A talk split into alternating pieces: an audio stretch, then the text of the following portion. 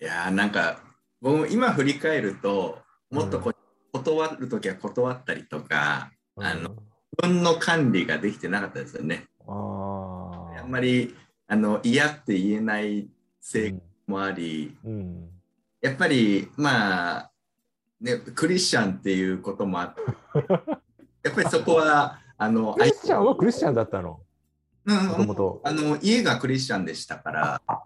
そうだったのそれを知らなかった。ごめんなさい。それを知らなかった。だもんでやっぱりこう自分あのー原理の中にやっぱり聖書の教えてうん。こうやっぱりあの相手のうわしてもーらいたいことを相手にしなさいっていうのもうわー、うんそっか。あ、ちょっと今、俺、ああ、なるほどね。まあそれで追い込みすぎちゃってうん。まあ パックしちゃった。りうわーあそこにキリスト教感はないわ。もうちょっと今のバランス感覚があればよかったですけど、う、うん。んまあ、ああやって体調っていうか、いきなり倒れたし、まうん。あね、そろそろ潮時だろう、潮時っていうか、早いうちに多分その牧師の道を志すっていうふうにして、で、学校行ったんだよね。そうですね4年間の全寮制ですかね、うんああ、4年間も学ぶんだ。やっぱうり、んすごいな。あの学校が軽井沢にあるんですけどあうんの月曜日あの土日はあの千葉のうん。にいてあの、まあ、自分のところの教会で礼拝守ってそれから月曜日に学校に軽井沢に移動してうん。火曜から金曜日のまあ昼ぐらいまでがうん。学校で過ごしてでまた金曜日戻ってきてうわーほしいっていう感じで。すごいな。まあでもあの会社で働いてた時に比べると僕はあの時おかしかったとは思うんですけどいや、おかしかったよ。うん今振り返ってみても。あの一時期あの一の江で一人暮らししてたうんんですけど、うん。あ、うん。なんかあったような気がするな。うんええうん。あのやっぱりちょっと通勤に1時間ちょっとはかかっててちょっとでも寝たいっていうのはあって、うん。うん。9時ぐらいに退社してあ8時ぐらいかな。で、うん。近くに銭湯あるんですけど、うん。会社帰りによってわあすげえ贅沢って 思ってて。銭湯、え、それそれはどういう意味？あのその銭湯が空いてる時間に帰れるのが贅沢。そうそうそうですね。基本やっぱり終電だったですもんね。そう。俺、最初の5年ぐらいは毎日終電だったかな。ねえ。っ、と、その、ぼごめんなさい。あの、こう聞いてる人のための参考に、その、牧師のなり方っていうのを基本的にちょっと教えてもらっていい、ええ。ーっとそうですね。あのまあ大きくよくカトリックとプロテスタントって分かるじゃないですかでカトリックの、正正直分かんないんですけど、まあ、カトリックはやっぱり上にこう上層部がうん。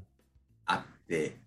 でまあそこで、まあ、その頂点が法でとかうん。ありますけど、まあ、いあのプロテスタントの教会、まあ、いろんな形態あるんですけどあの僕の、まあ、所属しているっていうか教会はあの、まあ、バプテスト教会っていうんですけど、うん。ええまあ日本だとそんなに聞かないんですけど、まあ、アメリカだと、まあ、よくニュースとかでも福音派って聞きますけど、あれのまあ一応一番大きいグループなのかな。う。うんんでバプテストの特徴ってあの教会の、まあ、よく政治とか、まあ、運営形態っていうんですかねうん。大衆性っていうのをとっていて結局その、えっと、教会の上にこうなんて言ったらいいかなこう聖職者っていうのを置かないんです。うん。で身分の平信徒と上のこう聖職者っていう区分がなくってうん。で牧師もまあ平信徒のその一人なんですね。うんでそれは結局教会のあのリーダーは究極的にはイエス・キリストはい。だけで、でその下の人たちはみんな平等に兄弟姉妹っていう関係なんですね。で、えっと、牧師をたあのよく立てるっていう言い方するんですけれども、立てる？立てるですね。牧師をあの擁立するっていうんでしょう。うんうんカトリックとかだと上にこう聖職者のこう組織があってそこからこう教会そのそれぞれの支部が送られるっていうね、カトリックって言ってみれば教会と国が一つになった公務員みたいな面もあの今は分かんないですけどね。あの、うん。需要はそういったあの派遣されてくるって言ったらいいんですなかね。ね。なるほどね。主要かでうんあのうちの教会の場合は一人一人があの教会の、まあ、構成員であってで、うん。えっと、牧師をあのその教会会議、まあ、いわゆる企業でと総会みたいなものですね。うんうんうんでまあそれはあのいろいろ規約があってあの賛成何分の何以上みたいなのがある。んでそこは宗教法人との兼ね合いもあるんですけどね、あのうん。総会はあの教会員の3分の2以上で開催されるとか、あの牧師の招聘は4分の3以上の賛成がないとなる。まあ、細かいところですけど、会社の定款みたいなものが。そうですね、そうです、そうです。うんはいで、まあ、それはあの、なんていうんですか、この世のルール的な面もあるんですけれども、うんにえっと、教会の一人一人が、あの神様との関係の中であのこの人を牧師にするっていうのをこう、うんまあ、ししていくわけですよね。うんでそれはその教会側がその牧牧師になる人を、まあ、立てるっていううん。で同時にあの牧師になる、まあ、個々人に関しては一人一人が、まあ、神様からのいわゆる、まあ、証明って言ったりしますけどね。あのコー。リングですかね。呼びかけって言ったりしますけれども、まあ別にあのなんていうんですかね。あの映画みたいな感じで神様の声が直接聞こえてきたっていう、はい。まあいるみたいですけど、う うん。んまあ、あの僕自身はあのこの聖書をよ読む中であの、のあの生涯の使命っていうかそれはこの道だなっていうのを、まあ、自分なりにうん。あの導かれてですね。で、そそれで、えっと、進学校に行くようになった感じですね。うん。牧師になる人個人のあの証明の部分と、あと、牧師を迎え入れるっていうか、立てる教会側の,、うんうんあのまあ、一致というか、まあ、そこにあの御心が表されるっていう、まあ考え、はいね、うん、なるほど。絡んでますけどね。はい。いや、あの、もう全く知らない分野の話とか、すごい面白いです。やっぱり基本的に前提があの神は存在するっていう前提で何も考えるのでうん。でやっぱり日本人は一昔前なら割と別にキリスト教の神でなくてもなんとなくこう神様が見てるっていうそうしたんだと思うんですけどうん。今は多分半分以上は無神論っていうか神はねっていう人のが多いかなと思うので、まあうん。あその前提の部分で なんかあの平行線というかねなっちゃいやあー平行線だと思うよ。ただ、すい。ええ。あの、個人的には、なんかその信仰心みたいなものは、ええあの必要だと思っていて、うん。信仰する対象はまあねあの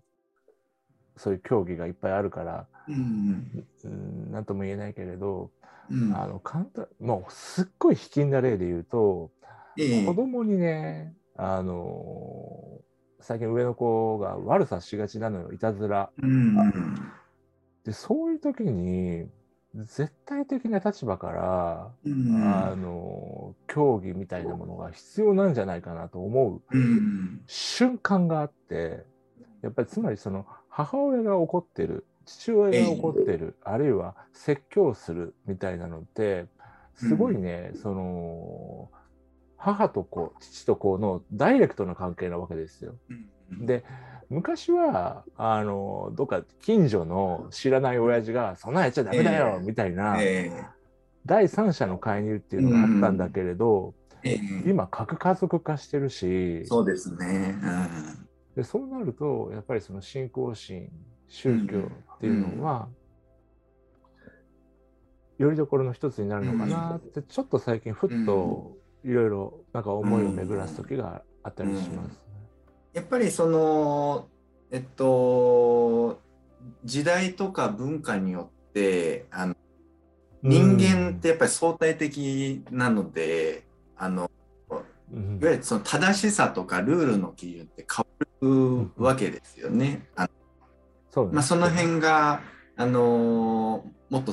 ママナーであったりとか法律ではそこまで定めてないけれども、あのうん。作法として、あるいは相手に対する尊尊厳っていうかねそうしたマナーをあるべきでしょうっていうそうしたまあ空気感というかですね。そういうのがやっぱり、まああの僕が子供だったまあ30年40年前に比べると今はだいぶあのなんていうんですか、まあ、グローバル化なのか何なのかわからない、うんうん、日本人が持ってたものって薄れてる面ってねやっぱりあるでしょうね。ありますねのルールっていうか。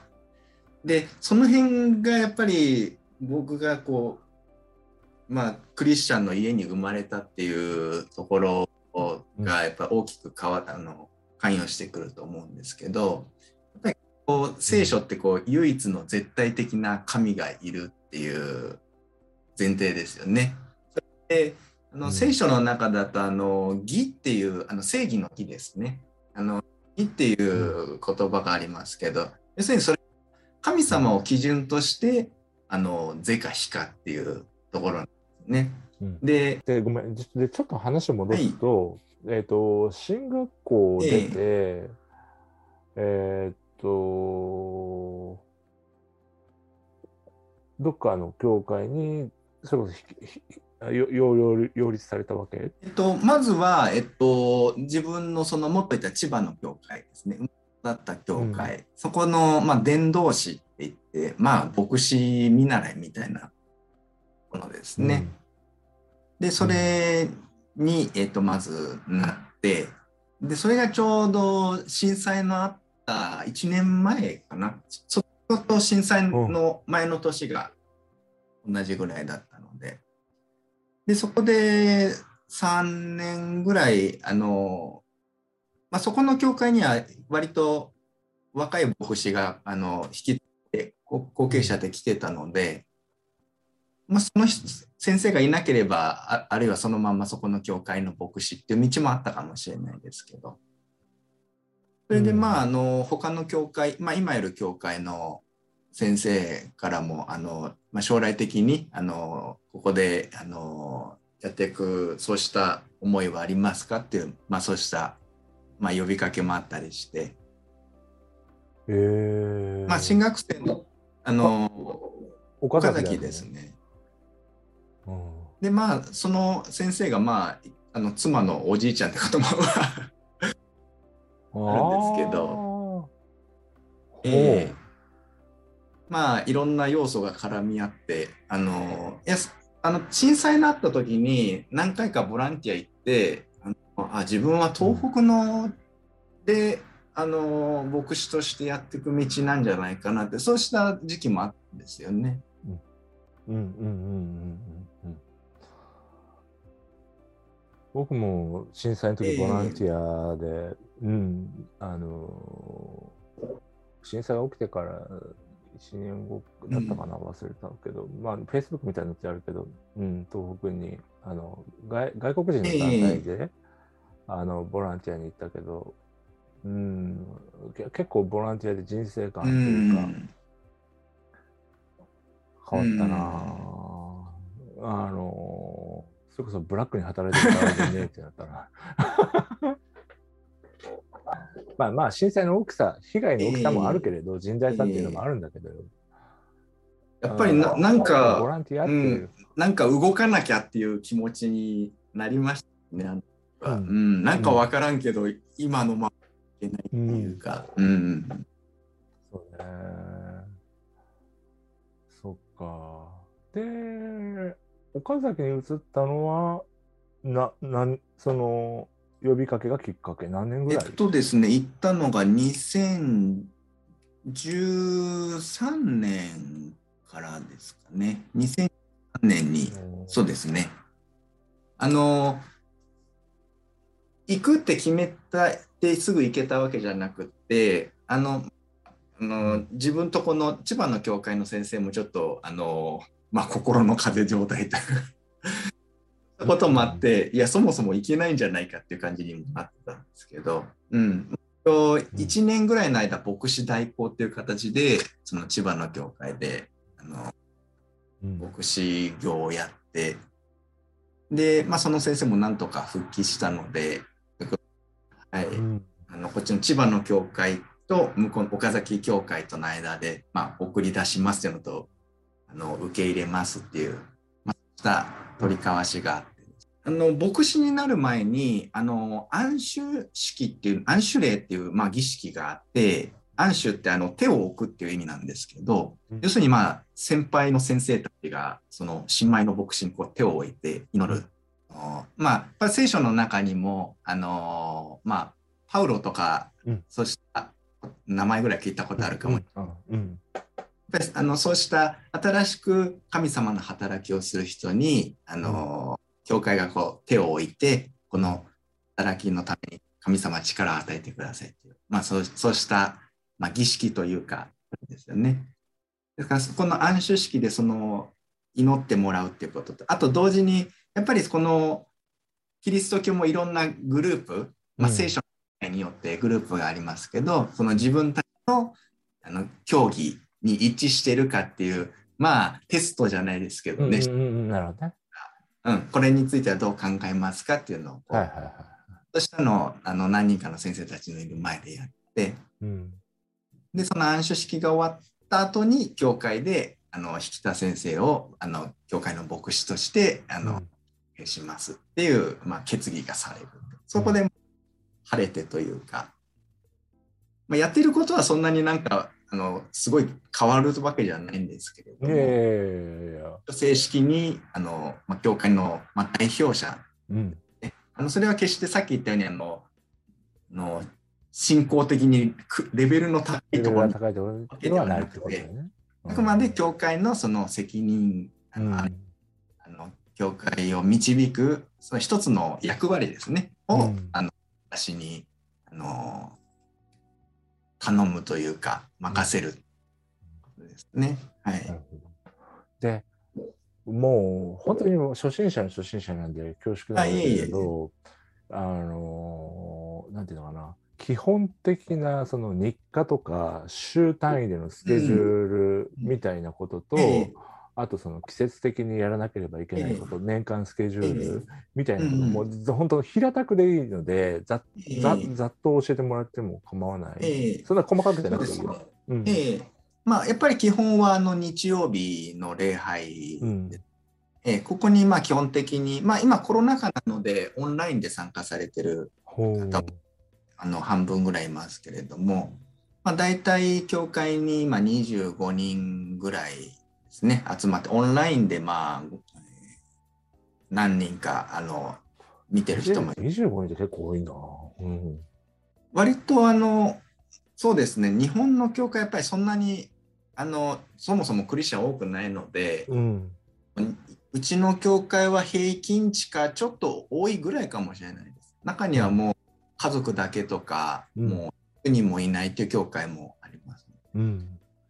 でまずこの日曜日の礼拝でのあの説教ですね。あの聖書から、うん、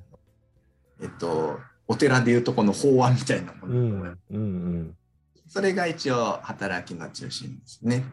それで、まあ、日曜日の午後はいろいろこう教会の会議であったりとかいろんなあの教会に来るようになった人へのあの面談だあったりだ、うんうん、いろんなプログラムはあるんですけど、うん、日曜日のこの集会とあとまあ木曜日の夜もあの人数は少ないですけど、あの今日の夜ですね。あの、まあ、祈祷会って言って、まあ、やってることはあの同じお祈りと聖書の話です。これが基本の教会としての公の場ですね。なるほど。でそれ以外のところはあの基本的にはやっぱり、まあ、伝道活動であったり、うん、うん、そうですね。あとまあ教会のいろいろあのまあ、今実は宗教法人をまだ取ってなくてこれから取ろうとしてるんですけどそういう務的なことであったりだとか、あとは教会員の方の、まあ、フォローですかね。やっぱり中には精神的なあの病のある人もいたりとか高齢者の人もいたりとかして、そうしたところを訪問したりとか。あ訪問したりもするんだ。ありますね。はいああそういうケアをしてたりするんだ、ね、ええ。やっぱりこの何でしょうあの生まれるところからあの亡くなるところまで何か全部関わりを持つので、うん。あの葬儀があればあのそこもやりますし、うん、あの高齢になってなかなか来れないっていう方はこっちから行ったりとかですねそうしたこともありますね。うんなるほどね。ああの広報誌の活動とかはどういう思いから始めたの、広報誌は、えっと、あ、あの、オリーブタイムズかな。そうですね。ええあのーまあ、結構今その広報誌とかとウェブも今ワードプレス使ってマジかよ。この辺やっぱリンク貼るね。会社とか古川さんのワードプレス会社でやってたので。使わせてもらってますねすごく今助かってると俺は、俺はあんまり言わないんだけど、本当にワードプレス、そう、ええあの、楽ちんで便利日本、日本語版がない時から触ってたからね。うんもうあのレスポンシブもうん。今はもう全然やってますし、うん、よかった、役に立ってて。まあ、まあ宗教宗教ってその生活に密着していることが重要だと思うので。ですねええでまあ広報誌もそうなんですけどあのなんですか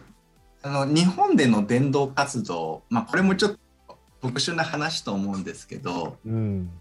前はあの結構家一軒一軒にピンポーンってして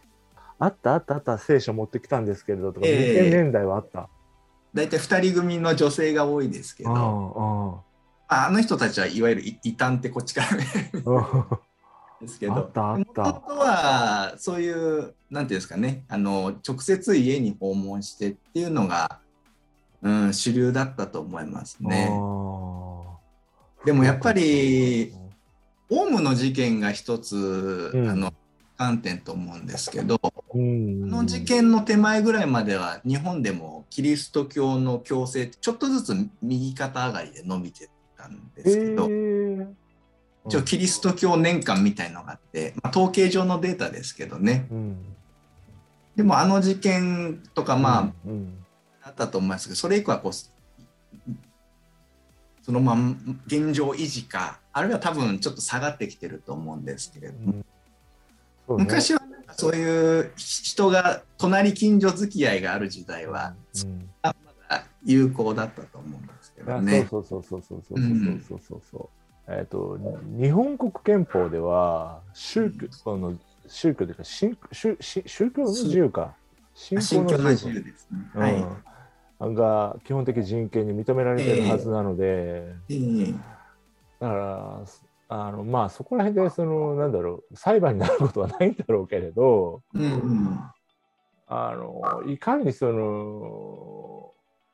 信者を獲得していくかっていうところは、うんすごい切実な問題としてあるんだろうなとしかも高齢社会に、うん。うんっていうふうに思っててそこで広報誌っていうのを作ったいうのがなんかすごいああこういう処方するんだと思ってそれはいい意味でね、うん。思ってたんだけどうん。あれ何の話だったっけ？えっ、と訪問で獲得してたか。訪問で獲得しえっとてたっていとこそうですね。その一昔前の時代ですね。でやっぱりそうしたあの、まあ、核家族化とかもあると思うんですけどうん。やっぱ若い世代って基本宗教ってあんまり興味ないっていうかむしろ、うん。っていうか深入りしちゃいけないっていうね。そうした、あの動きがあると思うんですよね。はい。はい、うん、だからやっぱりまあ自分もそうですけどいきなりどこの誰か知らない人がいきなりピンポンしてきてうん。聖書に興味ありませんかって言ってまあそれでもちろん信仰に導かれる人もいるので別に全否定するつもりはないんです。はい。私今でも時折こうチラシ配る中であの庭先に出てる人いれば話しかけてうん牧師ですって言いながらうんまあ拒否 反応なければですね、うんうんうんしますけれども、うん、でもやっぱり基本的にはちょっと怖いっていうイメージがあるとね。ああ、だ怖いっていうのはやっぱね無知だからだよ。うんっていうのと、ええ。あとは、えっ、と、最近の関心事を聞きたいんだけど。最近の関心事か、まあ一番は子供のことが大きいですけど、そうだな。あうん、結構あの、他の方のポッドキャストの中に、あの、タグにもありましたけど、結構あの、教会でもその LGBT の問題とかは、え？いうこととして、あの教会で LGBT って？え結構大きい問題としてちゃんと取り組んでいかなきゃいけない。あの別にそういう人が今来てるってわけではないんですけど、いや、まあ、あの、例のスキャンダルは知ってるけどさ、あのーそういう話ではなくて、どどどういう、どういう観点なの？えっと、まあ、すごくね、この問題って大きい問題なの大で、きい問題。えと思いますけど、あの、答えはすぐ出ないよ。うん。要するに日本ってさっきも言ったようにクリスチャンほとんどいないので、あのうん教会が LGBT に対してどういう考えを持ってて別に問題ににはならないっちゃならないんですけど、アメリあヨーロッパとか行くとその要するに教会があのそうした性的マイノリティを認めないのかってことで裁判沙汰になったりとかがああるんですよね。あ。うん、へだからそーあありのそう。でもありそう。うんうん、訴訟問題があるんです。だから教会として、うんあの別にその本人をなんか乏しめたいとかそういうことじゃなくて教会はこういう聖書の理解教義を持っているのでっていうところ、ね。はっきりしある程度しとかないと。うわー裁判になりそう、外国で。うんでさっきあの福音派って、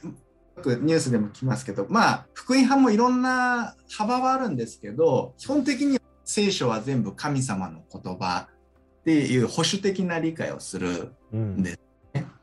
で聖書そのまま読むとやっぱりあの例えばあのあの何でしょう同性愛、うん。の男色をしてはならないとかうんこう、うん逆に禁じられてるんですね。ね。の意図とは違うっていう理解なんです。ああのーそのまあこのそもそも LGB トランスジェンダーとあのレズゲイとかを一緒くたにして語るのもーちょっとそうね。それも危ないよね。ね、ええでもやっぱりそうした例えば生まれながらにあのお身体的にあの、まあ、はい両性の問題であったりとか、うんはい。はい。あの明確に自分は男性だけれどもその男性性器にこう欠損があるだとかうん。まあ個々人いろいろあるわけですよね。うん。で例えばもう自分アメリカ行くと実際こういう人クリスチャンの中にすごく多いらしいんですけどお親が厳格なクリスチャンですと。ででもその子供はあの体は男だけど自分は女だっていううんすごく強い。でもそれを親とか教会にとすごくこう責められるわうけです。ん。うん。多分日本人には理解できない感覚だと。そうだろうね。うん。ええであの昔はそのそうした性自認がおかしくなっちゃうっていうのは例えば、う親から虐待を受けたとかうん。トラウマが原因でそうしたことが起こるっていう、まあ、研究もあるみたいなんですけど、今そうじゃなくてやっぱりあのそうしたことがないけれどもその性自認について混乱混乱があるとうか、ん。うん。うんそんなやっぱり単純な問題じゃないっていうのがちょっとずつ分かってきてそうだよね。うん。ええで聖書の教えは絶対的なものとしてあるにしてもやっぱり人間ってみんな聖書を積みうんてるわけですよね。あの別にその同性愛の問題だけじゃなくて別に普通性愛であってもまあえっと今の時代だともう結婚っていう関係なしにあの体の関係を持つっていうのは当たり前になってると思いますけれども、まあ、聖書は、罪だって言ってる罪だって言ってますよね、うん、でもなんかキリスト教会の中でも、まあ、日本の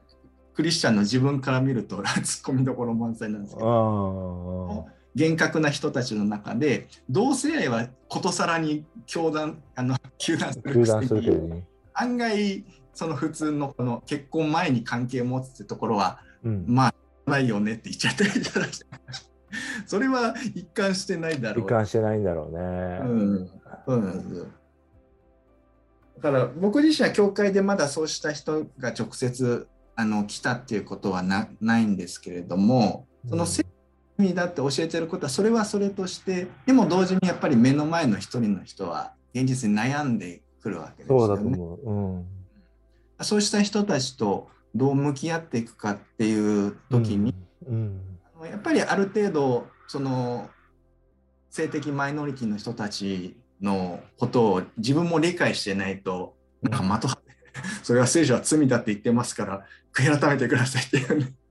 そういう対応になっちゃうと、まあ、相手は傷ついて去っていくだけで。うん、うん、そっか。やっぱりね、うん旗から見てて思うのは、分からんのよ。うん、そう思います。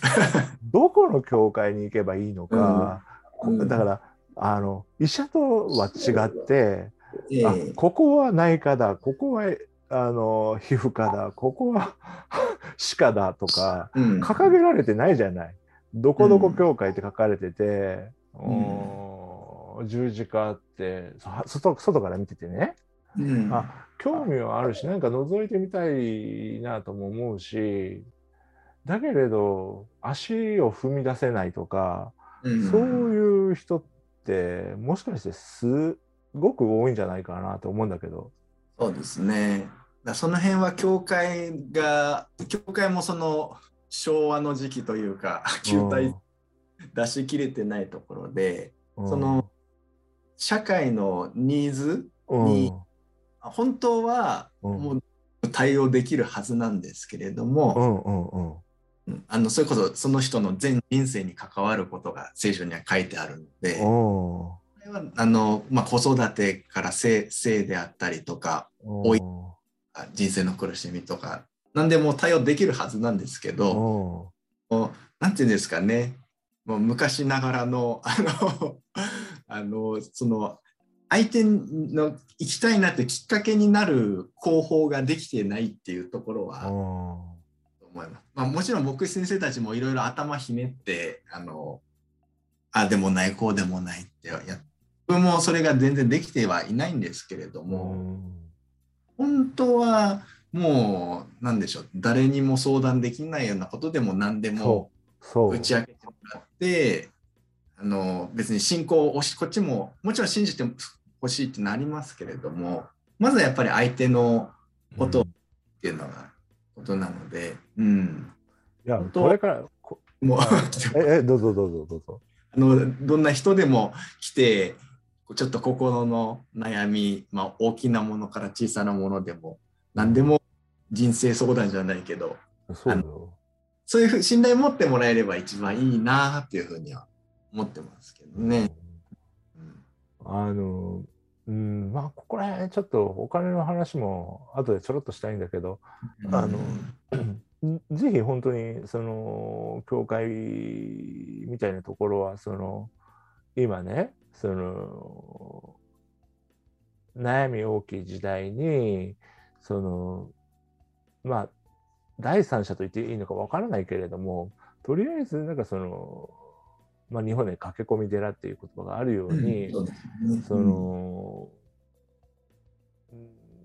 うん、なんかその小さなことからでもあの悩みを打ち明けられる場所として、うん、昨日まあもちろん今25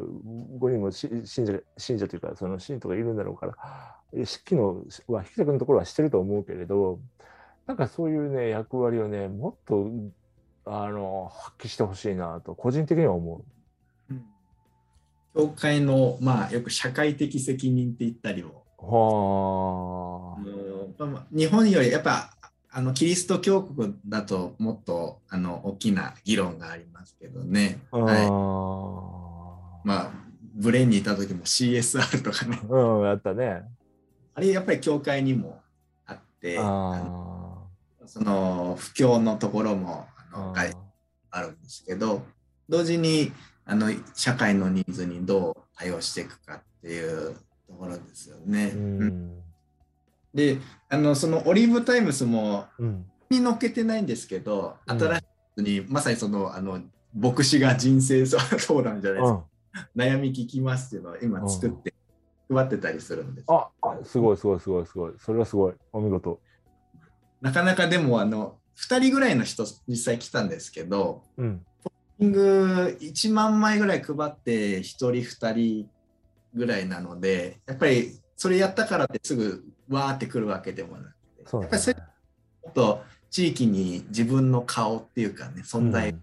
知ってもらわないと、やっぱどこの誰かわかんない人に人生相談聞きますって言ってもそそうだと思怪しげな